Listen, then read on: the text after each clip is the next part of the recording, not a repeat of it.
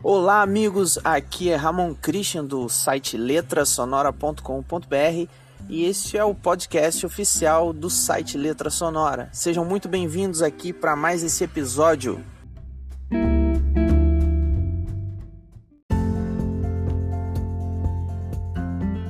Bem, o recado de hoje é sobre um evento que vai ocorrer entre o dia 30 de setembro e o dia 3 de outubro desse ano, que é o encontro, o 28º encontro da MBB, que é a Associação dos Músicos Batistas do Brasil. E vai ser em Brasília, no Vila Velute Hotel Spa Convenções. Então serão alguns dias muito bons para você descansar, para conhecer vários amigos, fazer contatos e trocar experiências e o tema deste ano é Em Tempo de Seca. Então, para maiores informações sobre o encontro da MBB, que é destinado a todos os músicos batistas, é, você pode acessar o site ambb.org.br. Então, o período de inscrição encerra no dia 25 de setembro. Então, corre e faça sua inscrição. Com certeza serão dias muito bons.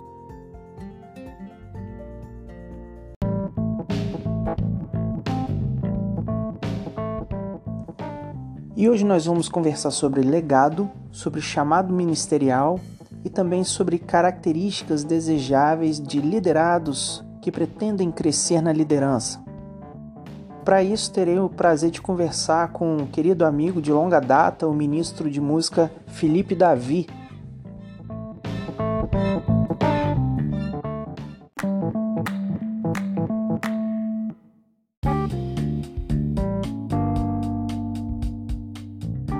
Hoje, com muita alegria, estamos aqui com o Fio, Felipe Davi, e é um prazer muito grande estar com o Fio Davi hoje aqui no podcast para a gente conversar um pouquinho. O, o Fio, nós fomos contemporâneos, alunos da mesma turma de música sacra no Seminário do Sul, então é um amigo de longas datas e é um prazer ter você, Fio, nesse podcast do Letra Sonora.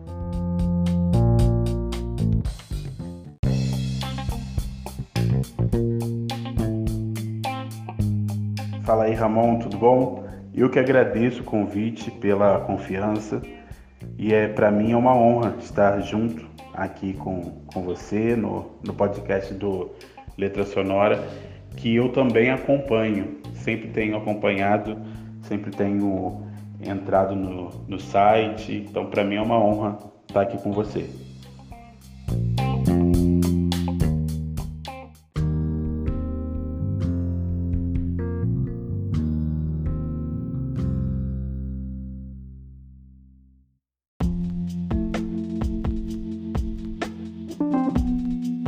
Bom, Fio, o prazer é meu ter você aqui. Já tem um tempo que estava pensando em fazer esse, esse podcast. E dentre os nossos ouvintes tem muitos líderes, muitos pastores que acompanham tanto o podcast quanto o site Letra Sonora. A gente recebe bastante feedback aqui. E a intenção é compartilhar experiências, compartilhar ideias, a fim de ajudar, abençoar e trazer algumas conversas relevantes para quem atua diretamente no ministério. Hoje você trabalha na Igreja Batista Central em Resende como ministro de música e conta um pouquinho pra gente quanto tempo que você está na Igreja Batista Central em Resende e atualmente quais são as atividades que você tem desenvolvido na igreja. Eu tô aqui na Central desde 2016, basicamente vai fazer quatro anos em 2020. O nosso trabalho aqui é gerir o Ministério de Louvor, que são quatro equipes mais ou menos, coral, que é um coro de vozes mistas. Eu tenho tentado também fomentar ah, o canto coral entre os jovens, canto coral de vozes iguais também. Nós já fizemos um, um coro de jovens e adolescentes a gente trabalha com coral infantil. Atualmente, nós iremos criar um coro feminino para o Congresso de Mulheres que vai acontecer esse ano. E a ideia é que esse coro continue, né? Também estamos tentando fazer um coro masculino, iniciando com um grupo vocal masculino. Nós temos feito algumas coisas aqui com relação ao ministério que abrange a escola de música. Nossa escola de música ela está iniciando, além das, dos instrumentos de base, eu tenho tentado fomentar o ensino dos instrumentos melódicos. Basicamente aqui o trabalho, fora essa é a questão de gerir o, o Ministério de Louvor, o, o coro, né? A Ministério de Louvor, a gente tem quatro equipes, como eu falei, porém a gente sempre vai mesclando as equipes, a gente não tem equipes fi é, fixas. Então, são bastante pessoas para a gente gerir, fazer com que as equipes elas funcionem. Uh, além disso, a gente tem a mídia, a gente tem o som, temos um, um grupo de teatro que ele está sendo reorganizado. Além disso, nós temos um ministério de dança, as meninas que fazem a coreografia, principalmente nos musicais. Dentro desses ministérios, né, a gente usa todos eles nos musicais de Páscoa, que é o projeto que eu chamo de Celebre, da Igreja Batista Central. E a gente celebra a Páscoa, então é Celebre a Páscoa, e celebramos também o Natal, Celebre o Natal. E esse ano nós já fizemos o Celebre a Páscoa 2019, que o tema foi Deus o Mundo Amou, e nós já estamos nos preparando para o Celebre o Natal, que nós usamos todos os ministérios, né, é, os grupos que fazem parte do Ministério de Adoração e Artes da Igreja Batista Central em Resende.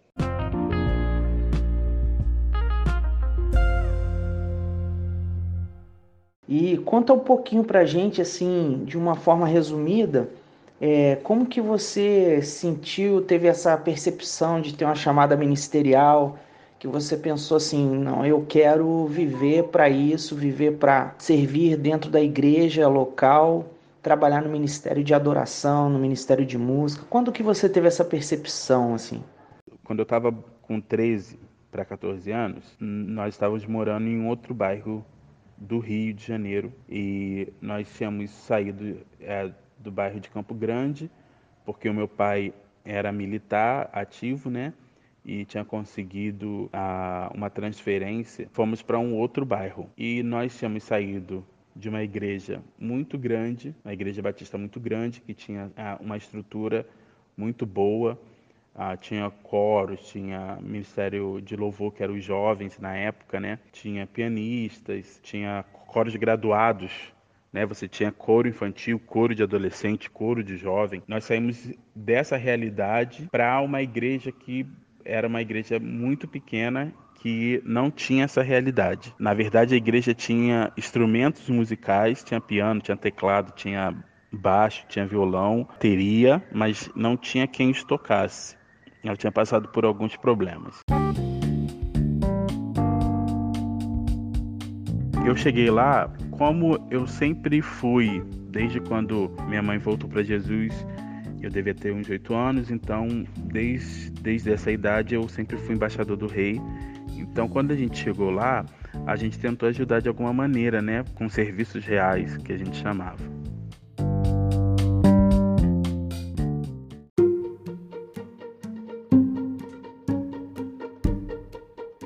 Eu não tocava, eu era o menino da transparência nessa outra igreja maior, então cheguei lá ajudando nisso.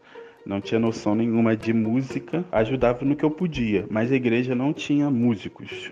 Tinha os adolescentes que cantavam, algumas meninas tinham um bom ouvido, faziam vozes, mas era basicamente isso. A igreja contratou uma pianista que só podia ir alguns domingos, era um contrato lá, ela ia no primeiro e no terceiro domingo, se eu não me engano, enfim.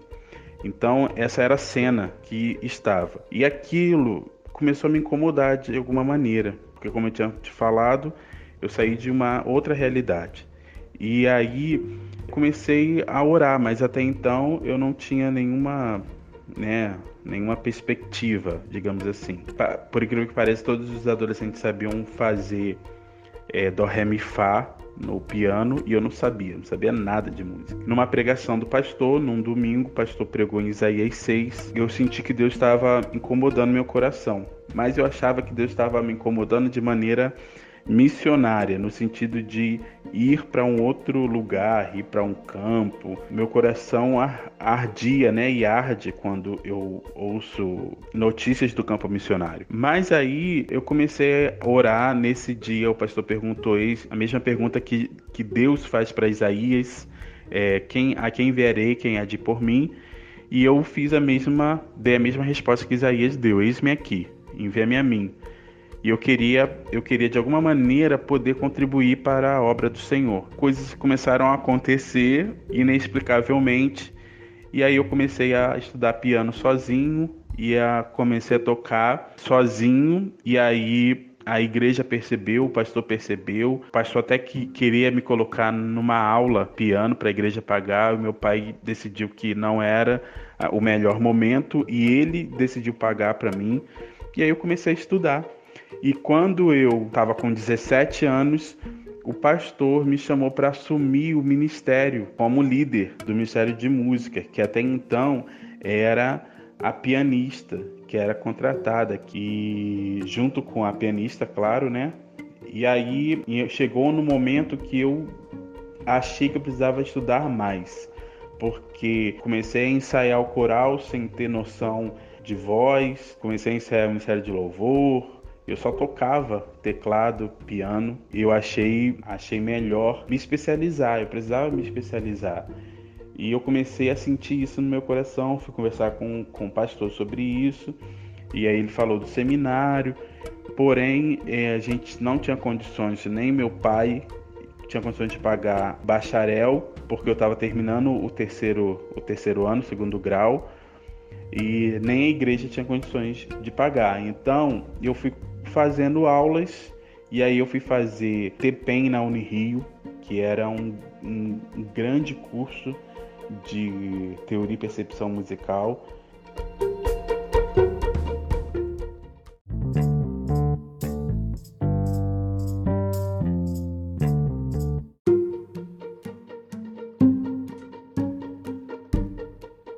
Quando eu fiz 12 anos, lá na outra igreja, é, o meu pai foi. Nós fomos batizados juntos, eu, meu pai e minha irmã. Minha mãe já era batizada, minha mãe já era crente em Jesus, porém, meu pai não era cristão. E foi uma luta, foi muita oração. Eu lembro minha mãe de joelho orando para a conversão do meu pai, enfim. E aquilo mexeu muito comigo também. Então, com 12 anos eu me batizei e o meu pai se batizou junto comigo e com a minha irmã. Foi uma grande festa e né, uma grande vitória para a família. Então, quando eu estava é, com 17, 18 anos, o meu pai sentiu essa necessidade de ir para o seminário estudar teologia. Ele queria saber mais, ele queria conhecer mais. Enquanto ele estava estudando, surgiu a oportunidade dele é, ajudar como missionário numa igreja em Leopoldina, em Minas Gerais, a segunda igreja batista em Leopoldina. Nós íamos à igreja, a, eu, né, a minha família, mas a igreja ia junto com ele para lá em alguns finais de semana para ajudá-lo. E meu pai, mesmo trabalhando, subia aos finais de semana para estar tá nessa igreja ajudando lá como missionário, né?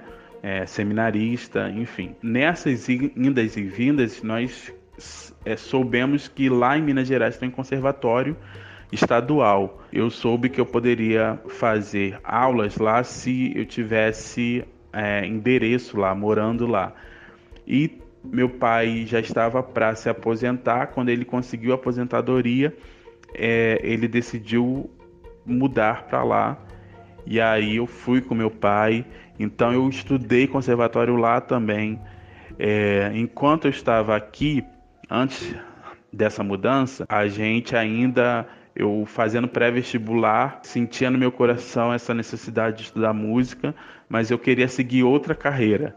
Ainda fiz dois anos do antigo técnico de música sacra no Seminário Teológico Batista do Sul. E ainda fiz esse curso. Depois fomos para Leopoldina. Lá também eu estudei no conservatório e ajudei bastante a igreja lá também e fui crescendo nessa nesse quesito musical. Mas lá em Leopoldina, no final de uh, ah, 2006, dessa igreja onde eu senti esse chamado, meu pastor que, que, que pregou em Isaías 6, que eu senti esse chamado de ajudar na igreja, ele me ligou perguntando se eu queria voltar para o Rio e ingressar no seminário, porque ele queria um ministro de música crescesse com a igreja, porque ele já estava em uma outra igreja e essa igreja tinha condições de pagar o seminário e ele queria um ministro de música lá.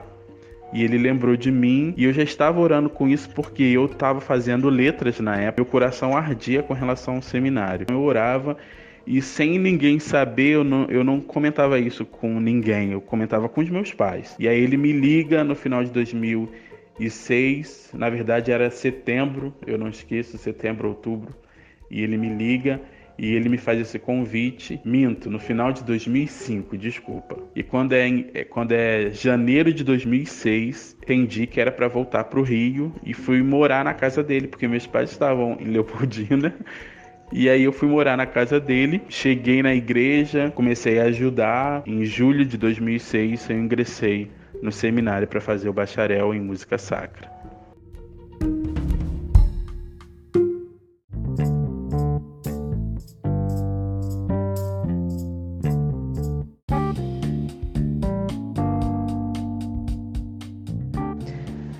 É, Phil, é muito interessante ouvir a história, né? Que ela converge com várias histórias que a gente ouve, que a gente ouve dos amigos, né? Sempre a questão de providência, a questão de chamado, de como Deus vai encaixando as peças para gente. E no início do podcast, é, você falou sobre várias funções que você exerce no Ministério de Música atualmente. E a gente sabe que a, as lacunas são muito grandes, a, tem muito trabalho tem muitas frentes de trabalho diferentes, o que demanda de cada ministro de ter inúmeras habilidades. Então tem que ter várias habilidades. E o que eu percebo, talvez você perceba também, é que muitas vezes as lideranças nas igrejas, eles procuram um super executor, às vezes, um, um, um ministro né, que seja um super executor, super performance e tem que ter muitas habilidades muitas habilidades. Isso é uma coisa que pode ser um, um, um tipo de problema no sentido de que muitas vezes o ministro de música, o Ministério de Música, é ser visto como um funcionário que é um super executor. E hoje a gente vive bastante essa dualidade né, entre o ministro ser um funcionário de música ou um pastor de adoração, mais ou menos nesse sentido, uma pessoa que cuida dos artistas, uma pessoa que consegue enxergar é, talentos que estão brotando, como enxergaram na sua vida quando você começou a tocar e quiseram investir em você. Alguém enxergou isso, mas talvez se existisse um, uma pessoa que seja um, um super executor, talvez aquele rapazinho que está começando a aprender seja colocado de lado, né? Então, como que você enxerga hoje como você percebe essa, essa realidade nos dias de hoje, como percepção do que é o Ministério de Música, qual a função do ministro de música é, em ser, qual a importância dele de ser mais um pastor de adoração, uma pessoa que cuida e que, que ajuda outros a crescer, agrega valor a outras pessoas, dá oportunidade para outras pessoas versus um grande executor, lógico que precisa ter habilidades, mas um super executor que ele sempre tem que estar à frente. Então acaba que muitas vezes outras pessoas não têm oportunidade porque sempre é, é aquela pessoa, o super executor que precisa estar à frente. Como você enxerga isso?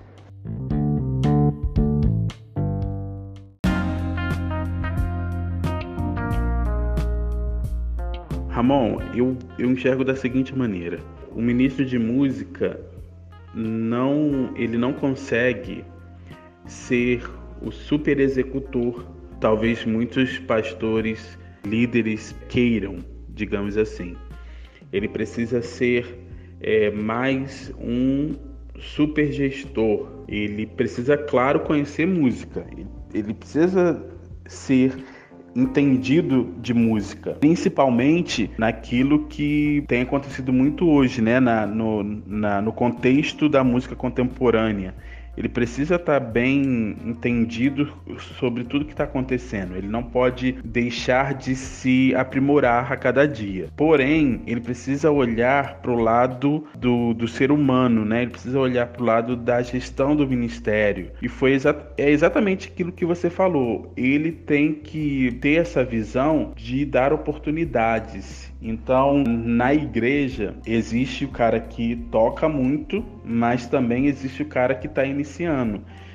Então, como fazer essa, essa junção? Eu penso que há duas maneiras. Se eu coloco o cara que toca pouco com o cara que toca muito, algumas vezes eu vou fazer com que ele queira crescer para tocar, para chegar na, naquele nível. Porém, eu também posso criar programas, métodos para que ele, mesmo ele não tocando com aquele cara que é top, ele queira chegar até lá. E eu penso também que é, no livro do Rory Noland, no Coração do Artista, ele vai falar sobre muito essa questão, né? O ministro, ele precisa gerir uma galera. Então ele precisa se, se despir, digamos assim, do perfeccionismo. Nós precisamos fazer com excelência. E excelência é diferente de, per de perfeccionismo. Então ele precisa se despir do perfeccionismo que muitos daqueles que estão fazendo música junto com ele, daqueles que estão atuando no ministério junto com o ministro, não tem mesmo nível que ele e que outros. Então, isso precisa estar tá bem, ele precisa estar tá bem alicerçado com relação a isso. Porém, ele precisa ter um coração de mestre, um coração educador, um coração que vai ensinar essas pessoas a darem o seu melhor, mesmo no nível delas. Eu vejo também que a atuação do ministro de música como um pastor é, que cuida né, daquele pequeno rebanho fundamental, é fundamental para a manutenção e o crescimento do ministério, que ele não pode ser visto como um chefe, ele precisa ser visto como líder, mas que agrega conhecimento, que agrega cuidado, que agrega crescimento. O, o ministro de música, ele não é aquele cara só que é bom de música ele precisa ter também essas, essas qualidades. Até porque o cara pode ser muito bom, mas ele não tem nenhum tato com pessoas. E aí, ao invés dele agregar, ele vai ser. É, é, ele vai espantar as pessoas. As pessoas não vão estar junto. E no final das contas, quem faz acontecer, quem faz são as pessoas, os voluntários.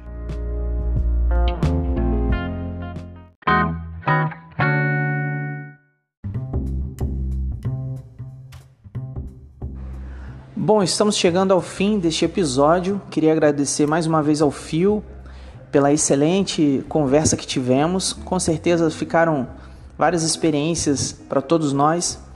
E agradecer você também pela sua companhia. Se você quiser seguir o Fio, é Fio é P H I L L, Fio Davi, né? P H I L L ponto Davi. Ele está no Facebook, está no Instagram e também o site da sua igreja, que é IBCR, Igreja Batista Central em Resende, ibcr.org.br. Lá no site Letra Sonora, o Fio também contribui com as ordens de culto. Então, na área de membros, que é membros.letrasonora.com.br, tem centenas, dezenas de ordens de culto e muitas delas o Fio participa também. Se você quiser conhecer, acessa lá e você vai poder conhecer um pouquinho mais dessa faceta né, do letra sonora. Então é isso. Até o próximo episódio. Um grande abraço. Tchau.